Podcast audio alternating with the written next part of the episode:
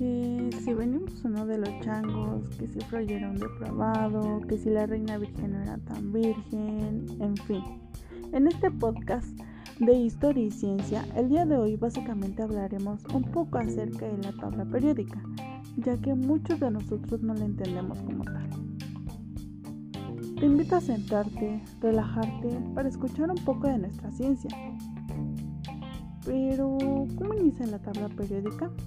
Para iniciar, te llevaremos un poco más allá en la época medieval, en donde los alquimistas utilizaban símbolos extraños para representar o referirse a los elementos.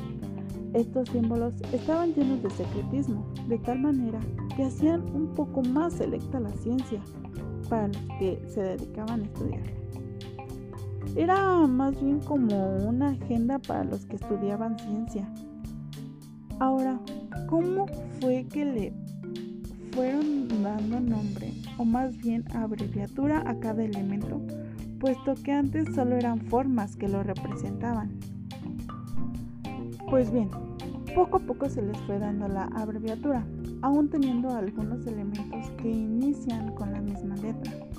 Bueno, pues los primeros sí son con con la primera letra, como la C, que es el carbono, la H, que es el hidrógeno, la U, que es el ucranio, y ahora los que también inician con la misma letra, pero esas se retomaban dos letras, por ejemplo, cadmio, CD, calcio, Ca, californio, CF, carbono, CE, el cesio, CS, el cloro, Cl, entre otros.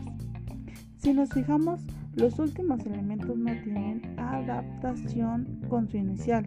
Por ejemplo, el cobre no tiene la letra U, ¿sí? Sin embargo, es porque esta está puesta de manera al idioma latín, que es cuprio. Por eso lleva la CU. Cuando los químicos querían estudiar al mundo y sus componentes, tienen diferentes maneras de pensar y bueno, todos los químicos se juntaron para poder compartir información. Incluso en eso está basada la ciencia, en el compartir información.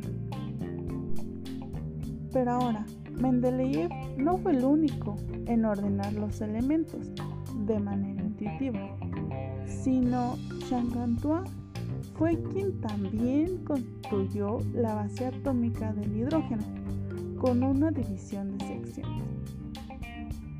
Entre los años 1917 y 1919, el químico alemán Johann clasificó algunos elementos en grupos denominados Estos eran clasificados por sus propiedades similares. En 1863, el químico inglés John clasificó varios elementos constitucionados como ley de octava, ya que su masa se repetía cada ocho elementos. Pero ahora, ¿por qué la tabla periódica se llama tabla periódica? ¿O por qué tiene la palabra periódica? Pero mira, es por la periodicidad que hace referencia a cada una de las partículas que constituyen a un átomo. Y estas partículas pues se vuelven a repetir. Ahora, para terminar, la pregunta del millón. ¿Cuántos elementos tiene la tabla periódica? ¿No lo sabes? Te voy a dar 5, 4, 3, 2, 1, 0.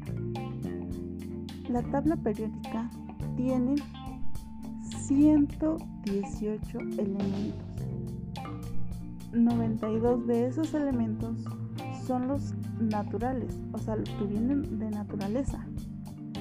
Y los otros 26 fueron creados dentro de un laboratorio. Y bueno, por último, En el 2019, la tabla periódica fue nombrada como el año de la tabla periódica porque fue cuando se cumplieron los 159 años desde que el químico ruso Dmitri creó su versión en el año 1869. Y bueno, si te gustó este podcast, no olvides seguirme